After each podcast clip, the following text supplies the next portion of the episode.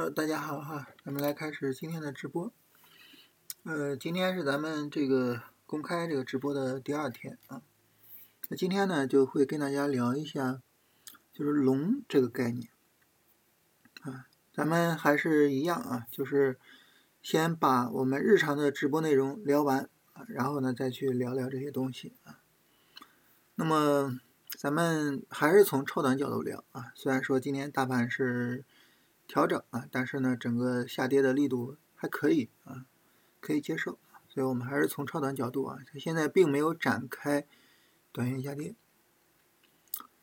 然后首先是板块的记录。这个大盘开始调整的话呢，其实板块呢可以考虑就做一下记录，然后我们后续跟踪一下看看。今天强势股十个以上的板块有两个啊，一个是汽车，还有一个呢是房地产。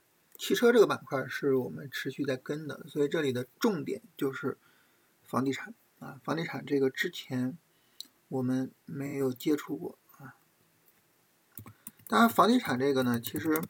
就是说，市场可能之前也反复的炒过几次，是吧？反复的炒过几次。然后呢，这个房地产呢，它的逻辑也很清楚，就是困境反转。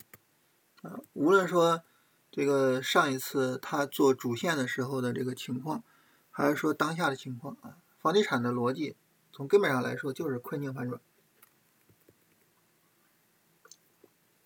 上一次呢是。呃，恒大的那个债务的数据彻底的爆出来，然后呢，大家把它视为一个房地产建立的信号。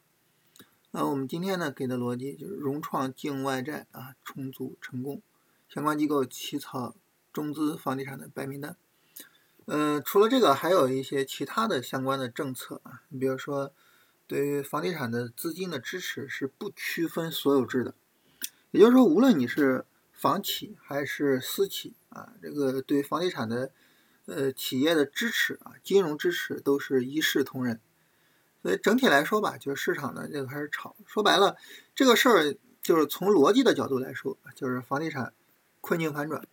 那么从走势的角度怎么理解呢？从走势的角度的理解，那要不大家聊一聊啊？大家聊一聊，就是呃，你对。这个走势的理解啊，就是从走势上，你觉得哎，这个房地产它是怎么回事啊？大家来聊一聊啊。朋友问说，今天买了传媒啊，怎么去获利了结？这个传媒的话呢，很明显就是它今天还在涨，是吧？你就针对个股正常的做持仓和交易处理就可以了。咱们一般呢是针对这个呃走势来说呢。该做推损做推损，是吧？然后符合你的出场条件出场就可以了。汽车都是北证啊，这可能也是受到今天这个北交所的股票大涨啊，受到这个刺激。昨天北交所就大涨，然后今天又大涨，是吧？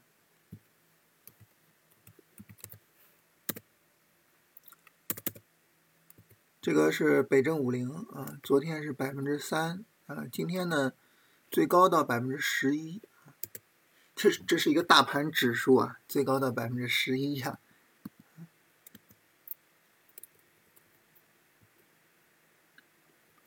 大家大家可以不用着急啊，就是呃，你细琢磨一下。就如果说从走势上我去理解房地产今天这个上涨，我怎么去理解？就你细琢磨一下啊，可以先不用着急回答。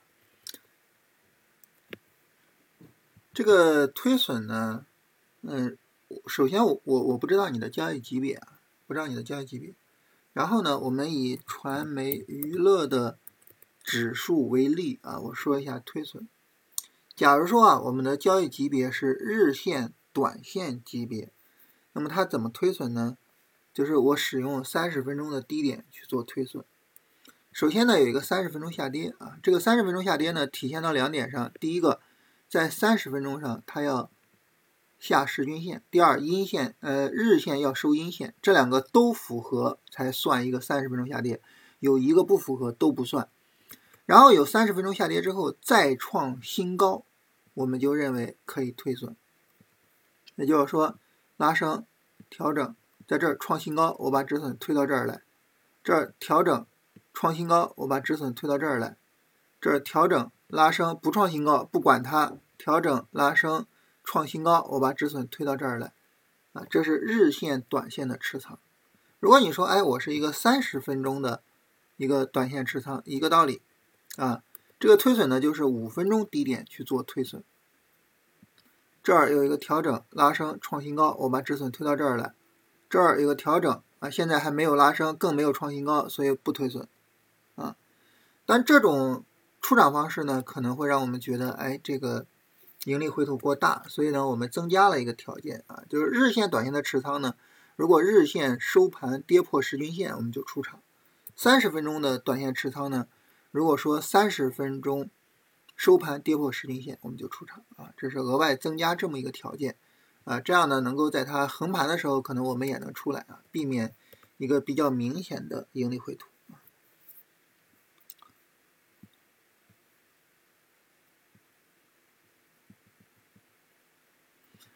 呃，这个我我我想说的角度呢，大家没有提到啊，然后我来跟大家聊一下，就是什么呢？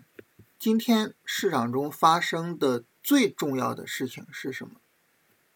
啊，今天市场中发生的最重要的事情就是主线出现了一个退潮的迹象，当然并没有完全退潮啊，但是出现了退潮的迹象啊。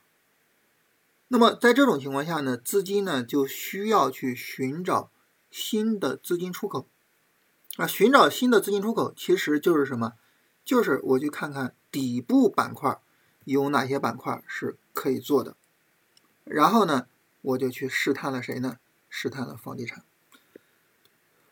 我不知道大家有没有注意过，就是每一次啊，当这个主线退潮的时候，市场总是会去底部板块做试探。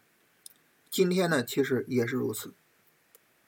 还有一点是什么呢？就是。大盘在下跌的过程中，市场也会不断的去试探底部板块。如果说呢有哪个底部板块被市场认同啊，然后行情走出延续性，它就可能会发展为主线。反过来呢，反过来就是试探一天结束，然后第二天接着跌。所以呢，今天的这个房地产，你可以理解为什么一个情况呢？就是主线退潮的情况下，市场去。低位的板块做试探，那么这些低位的板块，其实当然可能每个板块都值得去试探，或者说都值得去看一下。只不过今天市场选择了房地产，啊，昨天呢市场试探了消费，这个我们昨天聊了一下，是吧？市场去试探了消费，啊，包括什么钻石，啊，培育钻石，这个是昨天做的试探，是吧？还有什么呢？猪肉。猪肉这个明显，昨天在做试探，对不对？很明显啊，就是它猪肉是一个长期的横盘，然后昨天啪一个大阳线向上突破，去试探看看大家跟不跟这个行情能不能延续。所以每一次大盘持续下跌的时候，或者是主线退潮的时候，总是会去各个低位板块做这种试探，这是一个非常常见的现象。那么对于这个来说呢，我们怎么跟呢？其实就是两点。第一个就是看这个板块有没有延续性。第二个，因为我们主要是调整做，所以重点是看这个板块调整的情况啊。我们重点是看这两点啊。这是跟大家说一下，就是咱们跟怎么跟啊。这个很明显是政策托底啊，就是房地产从逻辑上很明显就是政策托底。好，这是我们今天记录的板块啊，然后咱们来聊一聊我们对这些板块的跟踪啊，对大盘和板块的跟踪。首先，大盘啊，大盘的波段状态第二阶段啊，所以我们现在应该是一个什么概念呢？就是中长线持仓啊，积极做投机。大盘的短线状态是一个什么状态呢？大家来看看啊，如果让你用一句话来描述大盘的短线状态，你会怎么描述？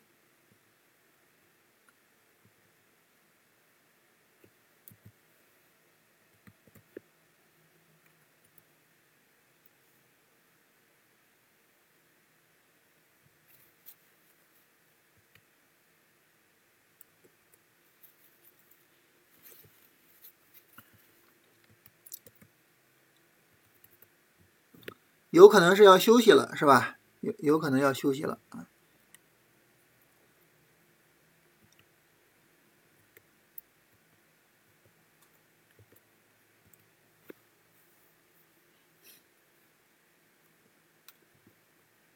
哎，进入这个“进入”这两个字儿，可能用的稍微的有一点点早啊，可能稍微有点早。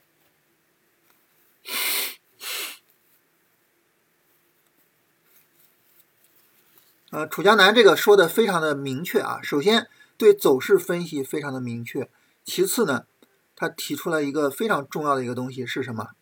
就是我针对操作提出来说，哎，我怎么去做操作，是吧？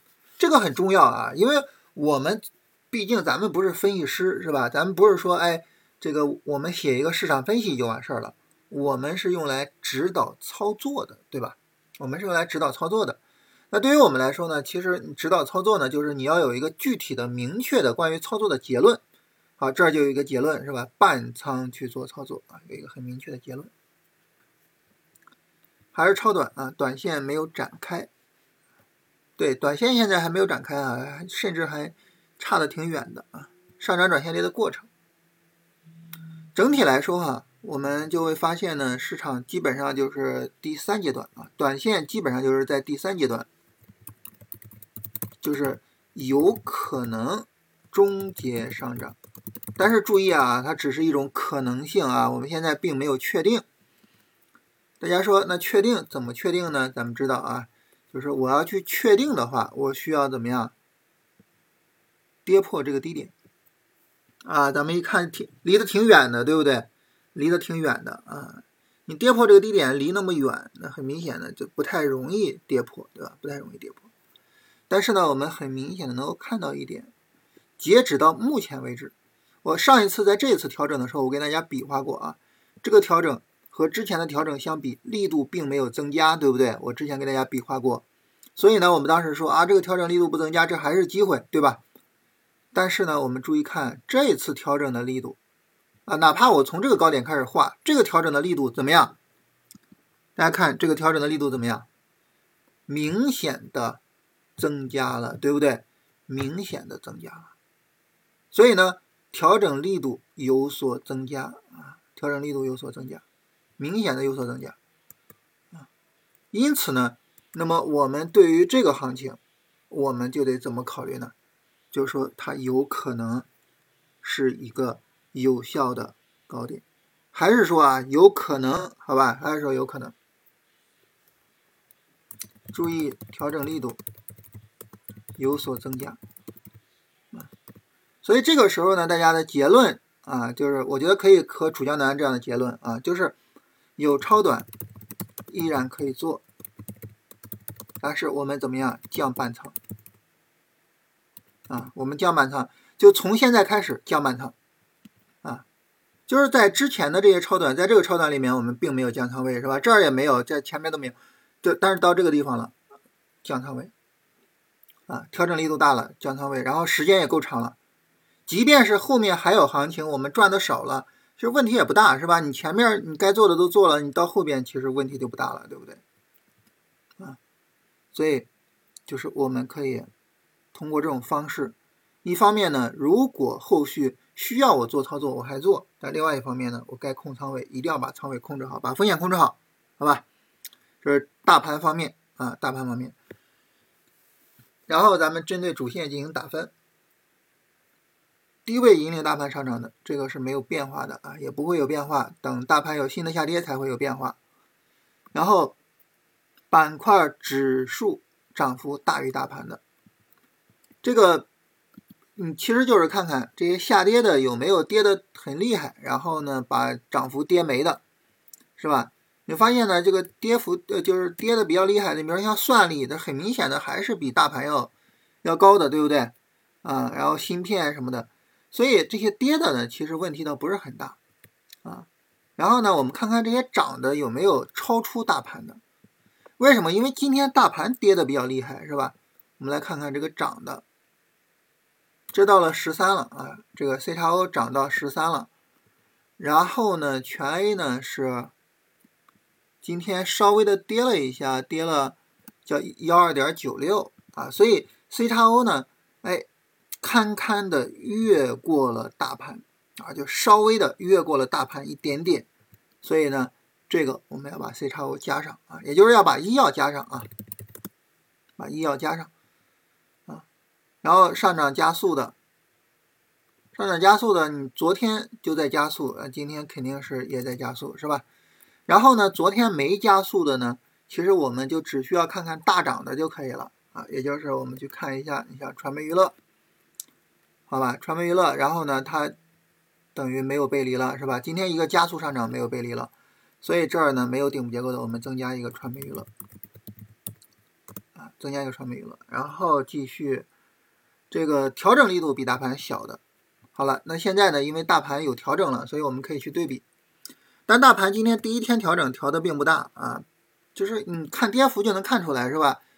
零点二五啊，然后跌的最大的国证两千也就是零点六六啊，所以跌的并不是很大。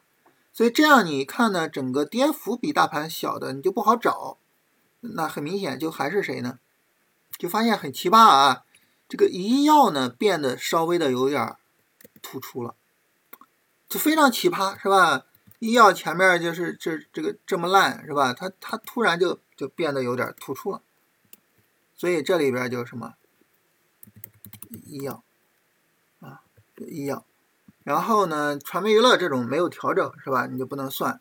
那其他的呢，可能跌的都稍微的比大盘大一点啊，像这个鸿蒙啊，对昨天的阳线基本上实现了反包，然后华为汽车啊，卫星导航这都反包了是吧？算力反包了，而且呢还跌破了三十分钟低点啊！算力这个方向有可能需要考虑停一停。芯片也反包了，是吧？然后锂电也是完成了对昨天阳线的一个反包，呃，整个调整力度呢比较偏大。然后也就是医药，哎哎，它调的小一点，所以医药一下子得分就起来了，对吧？啊，传媒娱乐这种属于是在持续上涨啊。机器人也是啊，就是他们都反包了，几乎反包了昨天的阳线啊，因此呢，就整个调整比较偏大啊，整个调整比较偏大。呃，但是医药是唯独的一个，当然医药的调整肯定不到三到五天啊，所以就不属于这个。然后呢，我们来看看高标股，这高标股很有意思啊，我把这个各个板块过了一下，你发现这个高标股呢，很多板块其实还没有倒。那鸿蒙呢？它现在还在出着这种，是吧？涨停的啊，这种涨停的啊。当然，它的高标呢，有一些是已经在跌的啊，但是还是有不少个股今天涨得还是不错的啊。所以鸿蒙这个就是你先不用着急判断它高标股倒了，是吧？汽车就更了不得了，哇，这个持续涨停的这么多，是吧？所以它更没有倒啊。然后卫星导航。就是怎么说呢？就是不用太着急去做这种，就是高标股已经倒了的这种判断。呃，肯定有一些高标股倒了，是吧？肯定有啊。你比如说，你像这个富时，是吧？肯定有。但是呢，也有一些是没倒的。所以这个时候呢，就不用太着急去做判断啊。所以总体来说呢，就是你说，哎，高标股倒，就是这个可能各个板块都没太出现，芯片也没倒，是吧？啊，当然还是说啊，会有个股跌的比较厉害啊，这是难免的。那不可能说每一只股票都没倒，是吧？但是呢，还是有没倒的高标股。这个就还是那两个，是吧？嗯，这这这这应该，我们昨天是把锂电给加上了啊，然后还是那两个啊，那两个稍微的有点倒啊，这儿有一个增加了一个。啊，这个没有倒是吧？没有倒，我们可以稍微的再跟一跟。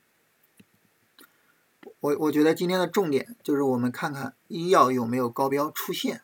医药之前一直没有高标啊。如果说医药有高标，那医药这个板块真的真的要成为这一波行情的一个非常重要的板块。我们看这是二十四啊，差了一点儿，其他的就没有了啊。然后减肥药十一，差了一点儿。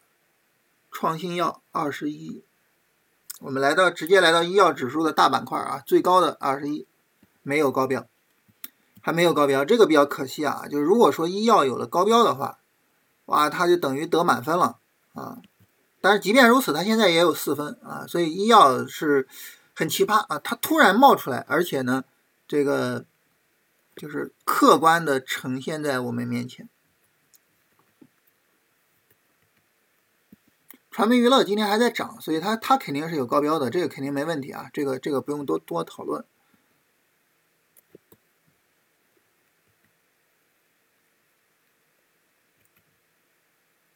机器人啊也是有高标，而且还在增加高标，是吧？CPU 也有高标，而且增加了高标，然后今天还有一个板儿啊，一个二十厘米板儿。消费电子也是啊，所以基本上就是整个市场倒并没有倒得很严重啊，崩也没有崩的特别严重啊。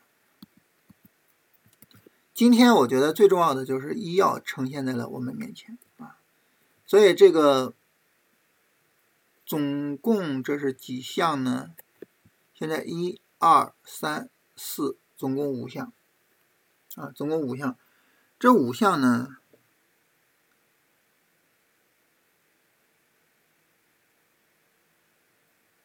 传媒娱乐得了四分，医药得了四分，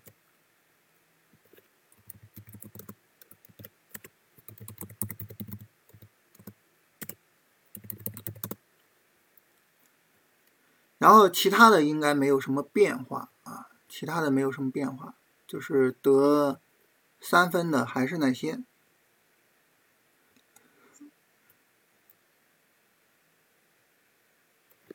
看一下。鸿蒙好像是两分，是吧？鸿蒙是两分了啊，它不是三分了，所以鸿蒙这个持仓出来了，我们后面要把鸿蒙可能要放一放。然后算力的话呢，算力还是三分啊，主要就是鸿蒙可能暂时的稍微的放一放啊。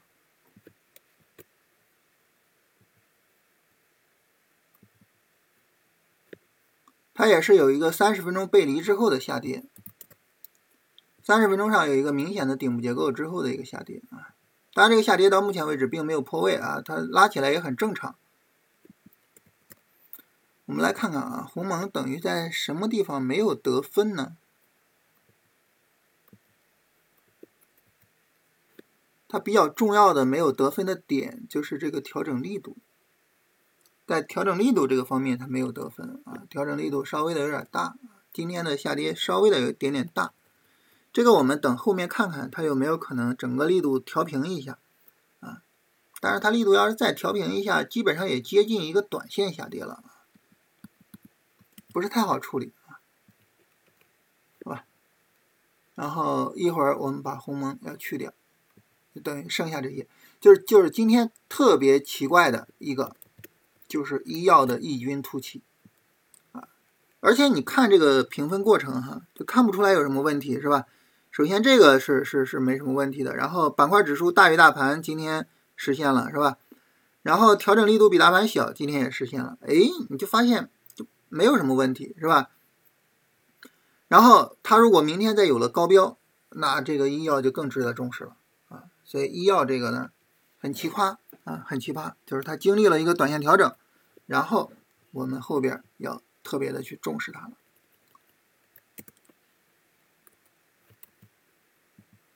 等于一个短线上涨，一个短线调整。其实它底下这个拉升啊，拉升的比较一般啊，拉升的比较一般，但是突破了前高。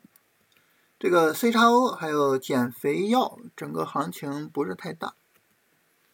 其实整个所有的指数里边走的比较好看的，这个医药的大指数反倒比较好看。医药的大指数呢，受大票的影响比较大啊。大家说仿制药，我们来看一下仿制药啊。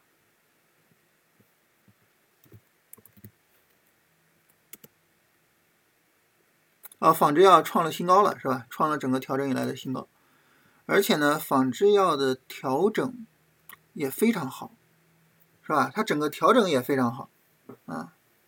总之就是就是评分机制把医药放到了我们面前啊，我们要好好跟一下。如果说医药真的能够拉一波行情的话，那这个评分机制，那我们就以后也得好好用了，是吧？好，我们首先来看我们的持仓处理情况，然后呢，再看看有没有什么机会我们可以投的啊。首先看持仓处理情况，鸿蒙。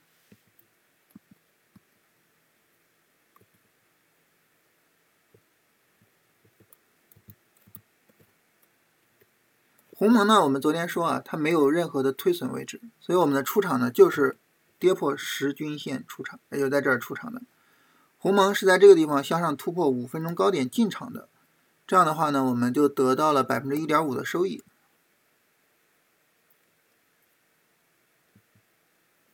所以今天鸿蒙出场啊。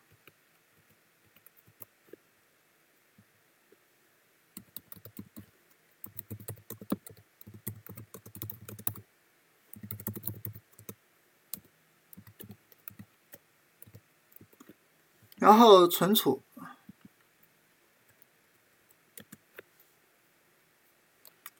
存储呢，它的推损位置在这个地方，啊，在没有跌破推损位的情况下呢，收盘跌破了十均线，所以我们也是使用，呃，收盘破十均线这个条件出场，然后它获得了大约啊百分之零点二的收益。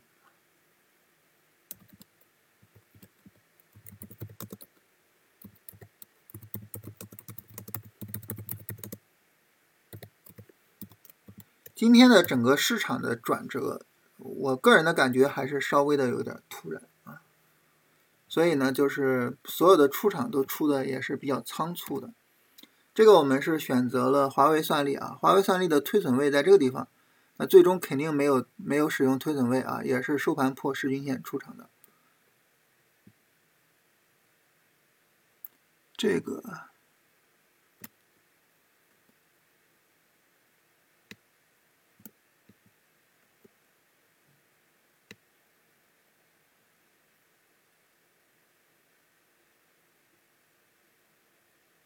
零点一六啊，就我们大致比划一下啊，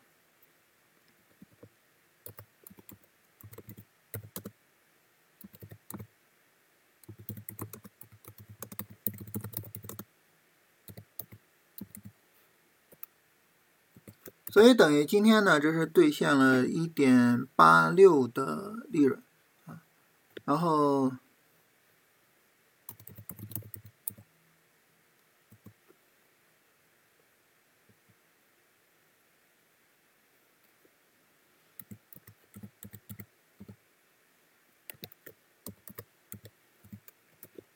九点六四七五，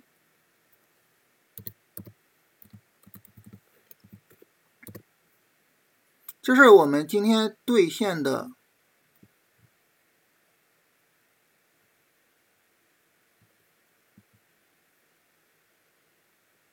算力。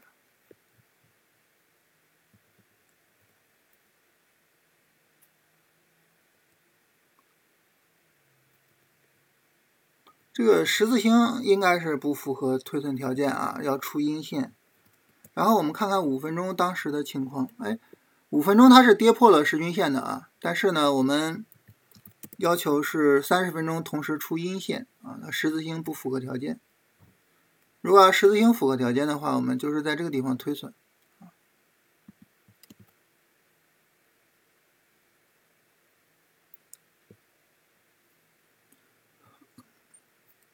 我们现在还无法确定整个行情有没有结束。如果说真的大盘的短线上涨结束了，然后呢，我们在短线上涨撤退的时候呢，居然在三个品种上还有利润，这个真的是很不可思议的事情。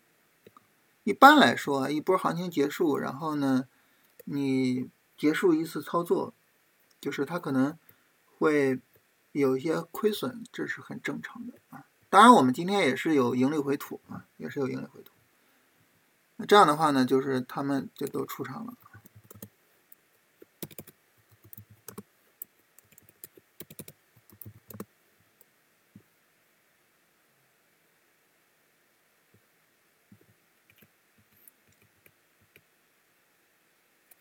这个我们如果说默认啊，呃，你持仓每一个板块都是三分之一的仓位的话，你就等于总利润是百分之三点二啊。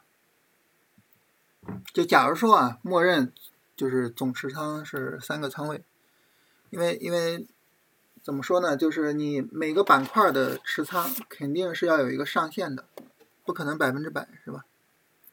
我我觉得一个板块大概三分之一的仓位应该是问题不大的。就我们在考虑这个总利润的时候，账户利润你让它除以三就可以了，就是每个板块三分之一的仓位。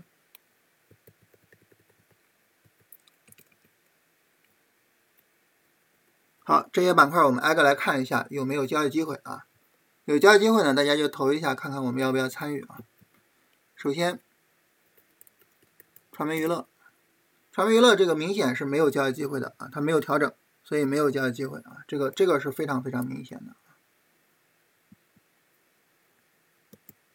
传媒娱乐这个呢，有一点啊，就是我们当时出场了之后啊，其实应该马上投一下的啊。我们出场了之后，其实应该马上投一下的，就是这个当时没有投就过了，因为调整，就是它其实马上展开了一个新的调整。如果说我们投一下做的话，那么就应该在这儿做进去，在这儿做进去，我们是持仓会持有到现在的，啊，所以这个传媒娱乐其实是当时漏了。然后医药，医药的话呢，它属于啊，我们使用仿制药是吧？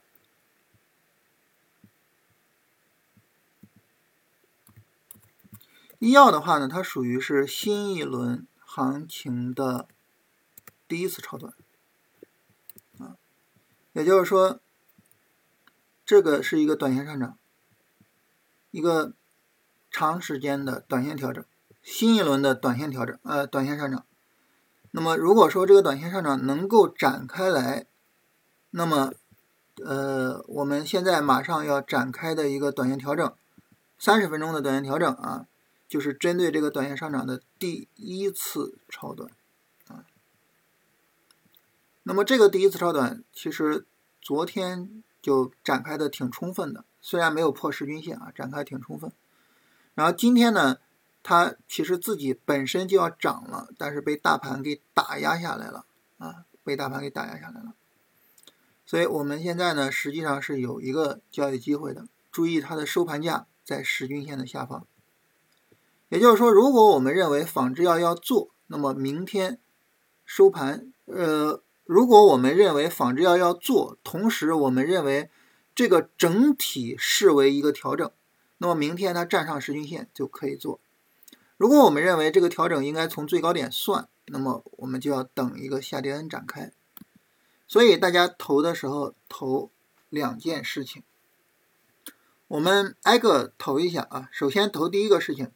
就是大家认为这个调整应该怎么看？如果你认为这个整体上是一个调整，你就投一啊，整体上是一个调整就投一。如果你认为这个调整要从最高点开始算，我们要等一个阴阳线切换，你就投二啊，这个是一，就整个调整已经完成了啊，明天就可以进场了，投一。然后下跌才刚开始，不着急，投二，啊，这两个大家首先来投一下啊。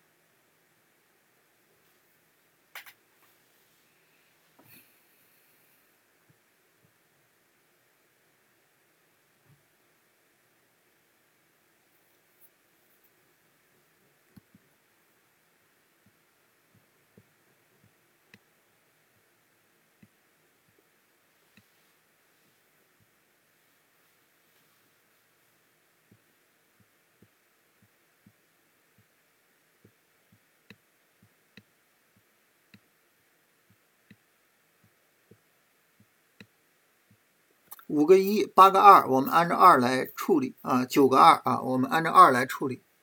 好，按照二来处理，然后投第二件事情，因为你按照二来处理，明天也可能有进场位明天也可能有进场位，所以我们来投一下第二件事情。第二件事情就是我们要不要做啊？明天要不要做？因为它明天可能走出来啊，可能走出来这个调整。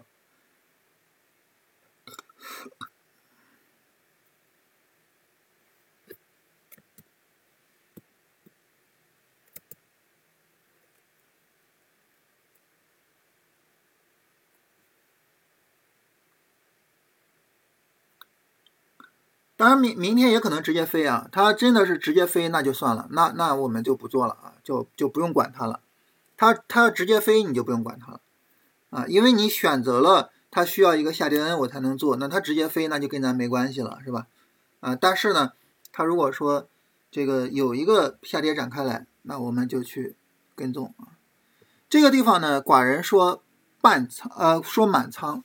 这个，因为我们满仓半仓不是由板块决定的，而是由大盘决定的。大盘决定了，我们只能使用半仓啊，所以我们就是半仓。对，半仓跟踪仿制药啊，需要等三十下跌 N，三十阴阳线切换。所以最早最早的话是十点半。可以做啊，这是两个四分的啊，两个四分的。然后我们来看这些三分的。首先呢是鸿蒙，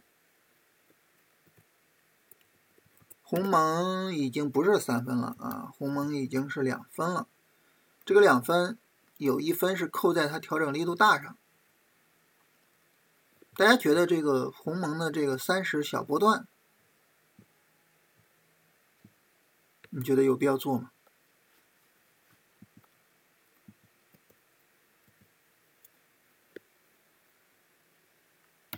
如果没有必要做鸿蒙这个，我们就不聊了。那它就是彻彻底底的两分。你要想把这个调整小的这一分给它加上，就是我把它视为是一个小波段。太高了啊，没什么问题，我们往后走啊。这个鸿蒙不做没什么问题啊，往后看算力。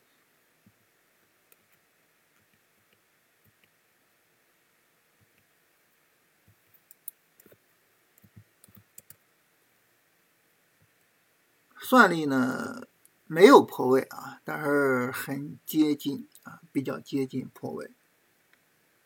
算力目前是三分，然后有小波段调整。这个小波段调整呢，我们画一下，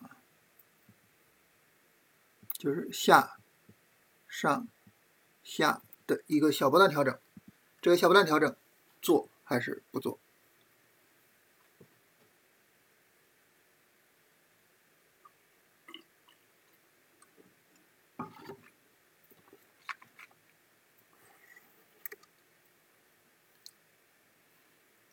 老的主线，老的主线基本上都走成了这种情况，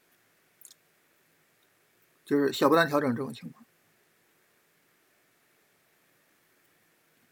呃，等的话呢，其实就等它下一次下跌啊，其实就奔着短线去做了，是吧？就奔着短线做了。好，我们还是一样啊，放一放。然后继续往后是芯片的一些强细分，也就是比如说，嗯，存储，啊，光刻机，光刻机好像跌的比较厉害啊，存储还稍微的好那么一点点，但是存储好像盘中跌破了一下前低，那就那就。都一样了，是吧？就就就都都不做了。然后还有吗？华为汽车，最后一个，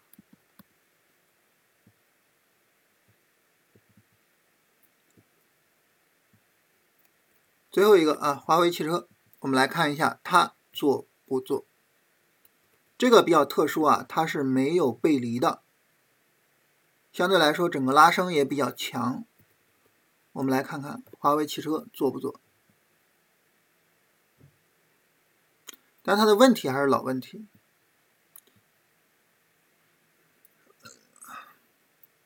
它问题还是老问题，就是太高了，对吧？太高了。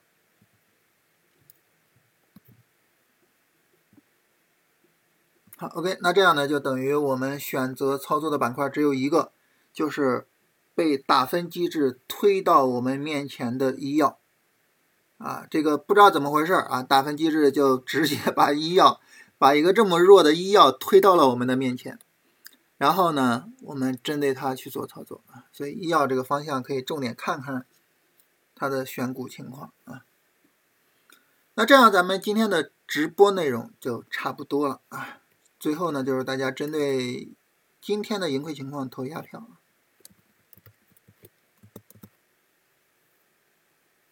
然后就没有了。然后后边呢，就跟大家聊一聊这个龙这个东西，我们怎么判断。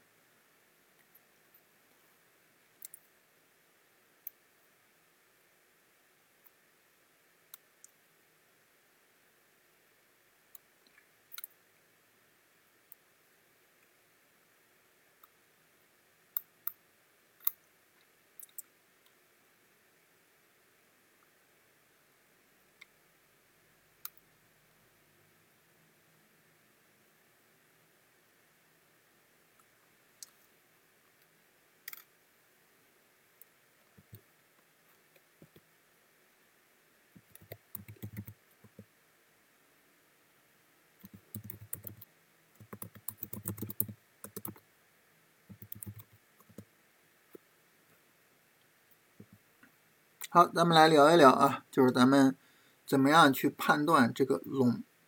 大家说啊，我判断龙啊，我在涨停里边去找，这个就是什么？就是咱们默认啊，什么是龙啊？就是这个龙指的就是龙头股，对吧？嗯，就是咱们默认龙就指的是龙头股。其实不是啊，咱们昨天说嘛，这个龙回头，龙回头呢，它指的是包括了什么？包括了。最强指数，啊，然后呢，包括了这个这个主线板块，是吧？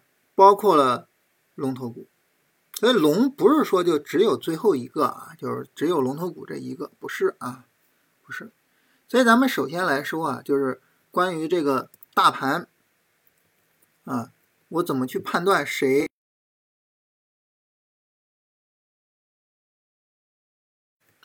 啊，咱们首先来聊这个啊，就是你首先是聊大盘是吧？然后呢，再去聊这个这个板块，然后最后再去聊什么？就是嗯，要有个顺序啊。咱们首先来聊大盘，这个龙的大盘怎么判断？关于聊这个呢，嗯，我们首先要说啊，就是我们有没有办法提前判断哪个大盘指数？会成为最强指数，有没有办法提前判断呢？答案是没有。啊，就这个判断无法提前做，这个一定要作为我们重要的前提。就你只有认识到龙没有办法提前判断，我们才能够谦逊的等待市场告诉我们谁是龙。啊，如果你说哎，我能够提前做。会出问题。你比如说，举个例子啊，我们经常会说，你下跌跌的少是吧？谁下跌跌的最少啊？谁就是龙啊。那这个呢，我们可以把这个国证两千和上证五零叠加一下啊，可以把它把它俩叠加一下啊。我们来看啊，在这一段下跌，它俩谁跌的少呢？那么很明显啊，国证两千跌的更多，是吧？上证五零跌的少，对不对？上证五零跌的少，但是最后谁成为了龙呢？国证两千成为了龙，对不对？所以跌的少是英雄吗？不是，啊，不是的，是吧？啊，你比如说这一波行情，这一波行情的下跌，啊，它俩差不多啊。我们找一个上证五零是龙头的一个行情，我们来看一下啊。上证五零是龙头的行情。你比如说像这一波下跌，这波下跌呢，那么摆明了就是上证五零，上证五零跌的多，对吧？上证五零的下跌幅度明显的比国证两千要多啊。在这一波下跌中，我们来看一眼啊，国证两千只跌了百分之四点九，但是呢，上证五零呢是跌了百分之十一。上证五零啊，跌百分之十一呀，你不觉得这个指数完蛋了是吧？结果呢，后面这一波行情谁是龙呢？上证五零是龙，对吧？上证五零是龙，啊，所以，所以就是我们去判断说谁是龙，这个呢，你无法提前判断，我们一定要认识到这一点，包括主线板块。就是我们经常会去说啊，这个，这个，呃，谁会成为下一波行情的主线？我们经常会探究这个问题。其实你不知道，它没有走出来的时候，你是不知道的。啊，那大家说呢？它走出来了，我才知道，它不就晚了吗？所以这里边就跟大家强调一下什么的重要性呢？第一次超短的重要性。刚才寡人说啊，说这个医药是第一次超短，我们一定要特别的去重视它。跟大家强调一下第一次超短的重要性啊。大盘第一次三十分钟的拉升回调极其重要，在这一次拉升回调里边，我们就能够看到谁拉升拉的多，谁的上涨延续性好，我们也就能够知道谁是龙。所以我们很明显的能够在这儿。把国人两千买进来，它就是龙，它是这一波短线行情的龙啊！我们在这儿把国人两千买进来，就完成了对龙对最强指数的买入。我们看国人两千在这儿是连涨两天，然后呢有了一个调整，这个调整呢还是一个下影线的形式，而上证五零是一个下影线，一个高开低走的阴线。它并没有完成这么一个过程，因此，那么国人两千是龙啊，国人两千是龙，就是第一次超短极其重要，一定要认识到这个东西。这是关于大盘的龙的判断。我们一般而言，通过第一次超短来做判断啊。一般来说，啊，那么关于这个大家有没有问题啊？就是如果说让我们做判断。啊，大家能不能判断出来？啊，你觉得有没有问题啊？没有问题，我们就往后走啊。有问题，我们就聊一聊。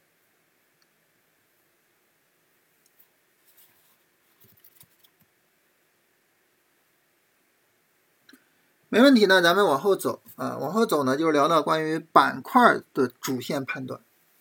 这个板块的主线判断呢，首先也是一个道理啊。首先也是一个道理，是什么？就是我没有办法提前判断谁是龙，一定要谦逊的去认识到这一点。只有我们认识到这一点，我们才能够耐心的去等，等市场告诉我们谁是龙。啊，你比如说这一波行情是被降印花税带来的，一波降印花税带来的行情，你能够想到主线会是光刻机吗？降印花税带来一波行情，主线不应该是证券吗？你怎么能想到这主线是光刻机？能想到吗？想不到。后面这一波行情主线，我们知道减肥药，减肥药这个东西市场炒过吗？以前听都没有听过，就以前就没有这么个玩意儿。你说连有都没有的东西，以前肯定没炒过，我们也无法想象减肥药会成为主线，对不对？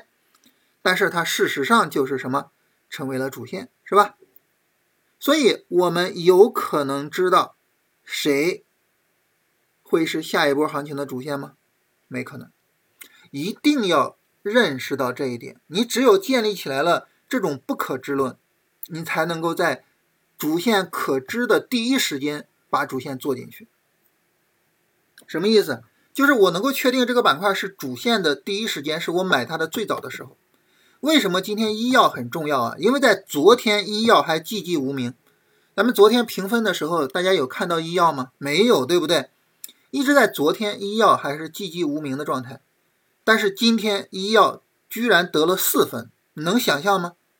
你说你在昨天，然后你告诉我医药今天会得四分，然后我们要重点做医药，可能吗？不可能。所以你只有非常谦逊的认识到，我要等市场告诉我谁是龙，然后你才能够耐心的去等，并且在你等到市场信息的市场信号的第一天，该做就做进去。所以我们首先要认识到这个，其次。板块和大盘有所不同，不同在哪儿呢？大盘的驱动力和板块的驱动力有区别。啊，大盘的驱动力是什么？是宏观信息。宏观信息，说实话，超出我们的能力。而板块的驱动力是什么？板块的驱动力是讲故事。讲故事这个东西，我们从小孩子的时候就会讲。对吧？几个小孩一块儿，哎，我给你讲个故事啊，你给我讲个故事，是吧？你包括我，我我不知道大家有没有观察过啊，身边的小孩子，就他在学画的时候，他有时候，比如说在床头上摆上几个布娃娃，然后他就在那儿讲故事，在那儿乱编，是吧？讲故事，这是我们从小就会的。所以板块这个东西呢，我们是能够理解它的什么？能够理解它的逻辑的。它和大盘不太一样，比如说这波大盘它为什么涨啊？这波大盘为什么涨？大家能想出来什么逻辑吗？什么道理？为什么涨？可能不太能想出来，是吧？啊，宏观的东西太专业，对不对？啊，但是呢，你说算力为什么涨啊？鸿蒙为什么涨啊？芯片为什么涨？每个人都能讲出来故事，对不对？这些故事我们每个人都能讲出来。所以，如果说一个板块它有长期的故事，同时呢，这个板块在走势上呢又是一个波段上涨的行情，那我们是不是就可以默认它有可能会成为下一段行情的主线？所以，只有在这一种情况下，就是市场存在波段级别的主线板块的情况下，我们可以说啊，我有可能能够去判断。下一波行情谁是主线啊？就这是一个特殊情况啊，这种特殊情况下，我们是能提前判断的，好吧？但是呢，没有这个特殊情况，我们没法做这个判断啊。这个跟大家特别的聊一聊啊。好，所以对于我们来说比较重要的还是什么？还是第一次超短，还是谁的第一次超短？大盘的第一次超短。也就是说，对于我们做主线板块来说。这个位置极其重要，我们在这个位置把光刻机做进去。这个位置极其重要，哈，我们在这个位置把华为做进去。这个位置在这儿啊，这个位置极其重要，我们在这个位置把算力做进去，对不对？啊，所以第一次超短极其重要，大盘的第一次超短，板块第一次超短极其重要，它是我们一个从市场暗晦不明。走向一片明朗的转折点，在这个转折点之前，谁会成为这波行情的最强指数？不知道，谁会成为这波行情的主线？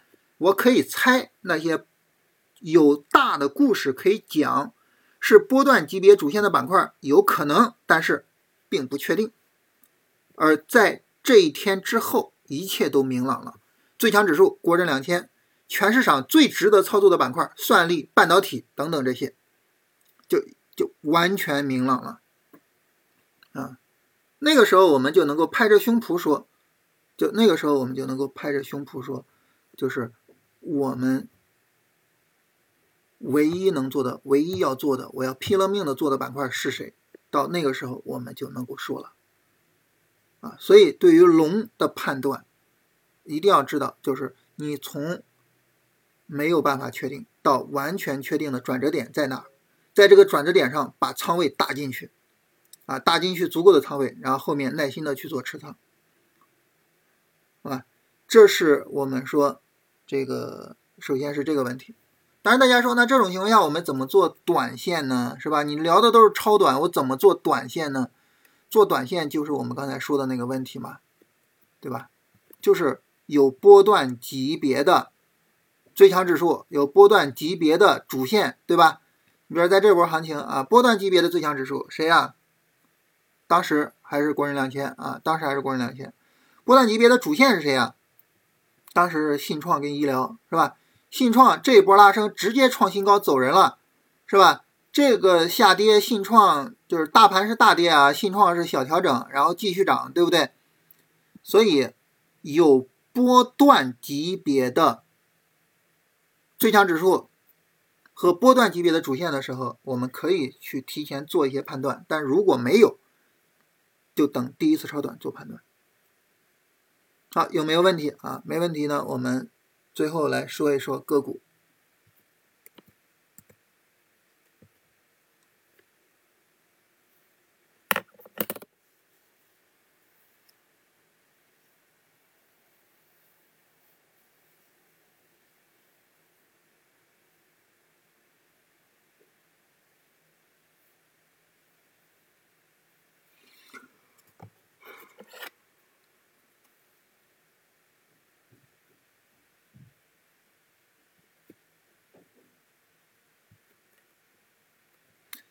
再讲一遍，那那那那那你看回放啊，看回放。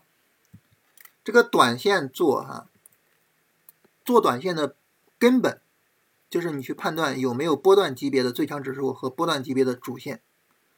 那么你比如说，哎，大盘这个短线下跌，很明显，绝对不可能存在波段级别的最强指数，因为它下跌了，它都破位了，是吧？哪来的波段级别的最强指数？有没有波段级别的主线？没有，是吧？当时各个板块都破位，对吧？没有不存在，那就只能从超短角度做。但是在波段上涨中，它是存在的呀，对吧？在波段上涨中，你比如说走这个短线下跌，当时有没有波段级别的最强指数？有啊，谁？国国人两千啊。有没有波段级别的主线？有啊，谁？光伏啊。所以这个短线我做操作，我做谁呀？做国人两千跟光伏啊，对吧？就这么个道理嘛，对吧？所以就这样啊，短线就这么做啊，有波段级别的主线，就就跟踪就行了，是吧？最后呢，咱们聊聊个股。个股这个呢，因为呃，咱们也嗯，这一块说实话，我我我现在呢，就是我我这两天跟朋友聊天啊，提到一个事儿，就是说。呃，这是不是说我们有些时候你做着做着啊，你不自觉的，就是会走向这个去去去做妖股？我就看大家在群里面聊这个做做做做妖股，聊的挺欢乐啊。当然这个东西我也不懂啊，就是那种连续涨停的股票怎么做，我是不懂。你比如说今天走的最好的这个短局游戏，这个短局游戏呢，那么我们嗯用最近二十天的涨幅排行来看一下啊，最近二十天。也就是说，基本上就是这个短线上涨，是吧？我们使用最近二十天的涨幅排行来看一下，你会发现呢，这个涨幅排行呢，基本上是一个断层式的下跌，有两个翻倍的，然后下边就是七十多的，再下边就是五十多、四十多的，再往后呢，就就可能就不是特别的突出了，对不对？啊？然后这个板块总共是三十一只股票啊，总共三十一只股票。那么涨得最少的不到百分之十，涨得最多的已经翻倍了。你想想这个差距有多大，是吧？然后翻倍的股票呢，就是那种连板连板，是吧？所以呢，就是我我感觉就是真的就是 现在这个情况啊啊，你看这个也是这个二十厘米的连续大涨，然后这个是连板，是吧？就走得好的，你看，往往都有这种连续的大涨或者是连板，这真的是，就就真的是现在的行情啊，就就是说这个这个个股的这种这种呃极端程度比较严重啊，在很大程度上呢，就是勾引着我们去做连板股啊，勾引着我们去做连板的股票啊，这个这个也是一个很有意思的一个点啊。然后在这儿呢，就是，嗯，所以我们去聊啊，这个你通过回调去选个股，有些时候呢也会显得好像不合时宜，是吧？哼，显得不合时宜。其实对于我们来说，选一个股票怎么选呢？对于我们来说，一个最重要、最基本的要求就是它要有一个调整。我通过调整呢，去对它做选择，啊那么拉升、放量、大涨、调整、缩量、小调整，这是我们一个最基本的要求。我们还是通过这种方式来选啊。所以呢，你比如说你像短剧游戏啊，短剧游戏这个板块呢，我们来看看今天大涨的股票啊。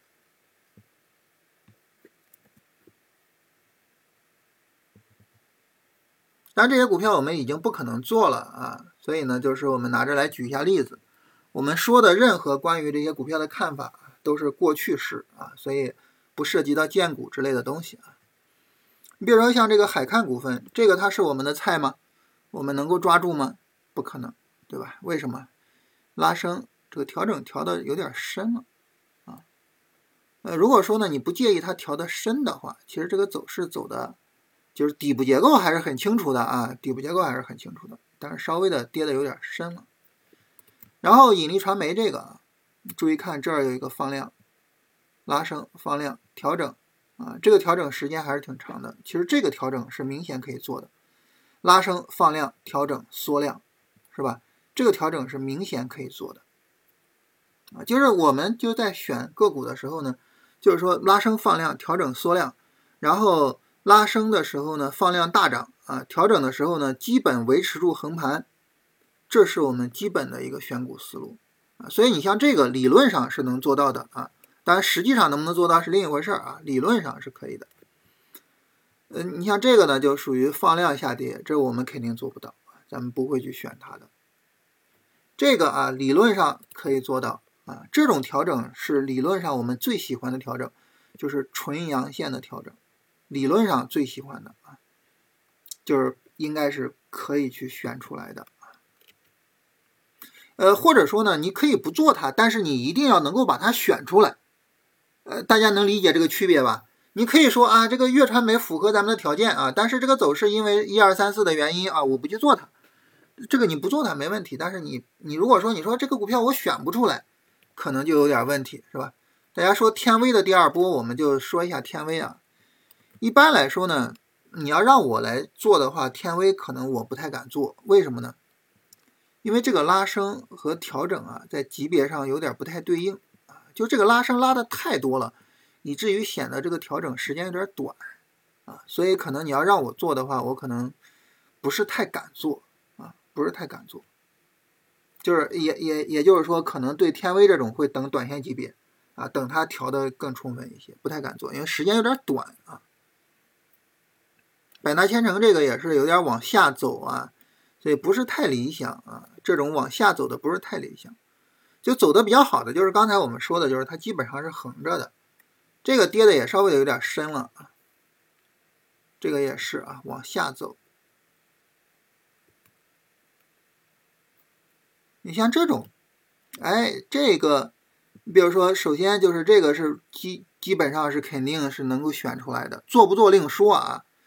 然后你像这种调整呢，也不是不能接受，啊，像这只股票应该会参与一下啊，然后像这个也可以接受啊，也可以接受，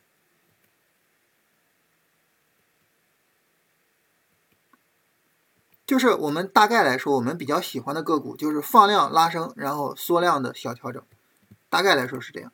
放量拉升的时候呢，如果说这个量能能够有。比较明显的放大，呃，放大个三四倍，然后在缩量调整的时候呢，如果这个缩量呢依然比之前的这种量能要高啊，这样呢我们会更喜欢一些，就说明量能都留在了市场里边啊，会更喜欢一点。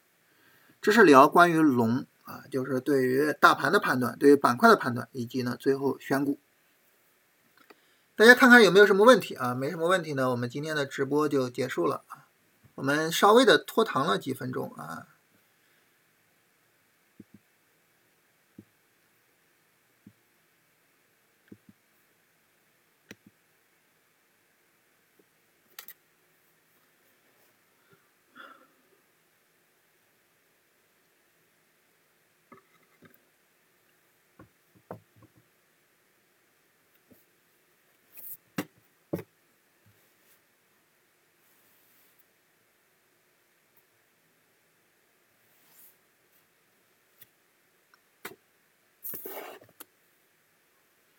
没问题，咱们就结束了，明天再见啊！明天呢，我们聊一聊回头啊，聊一聊回调这个事儿。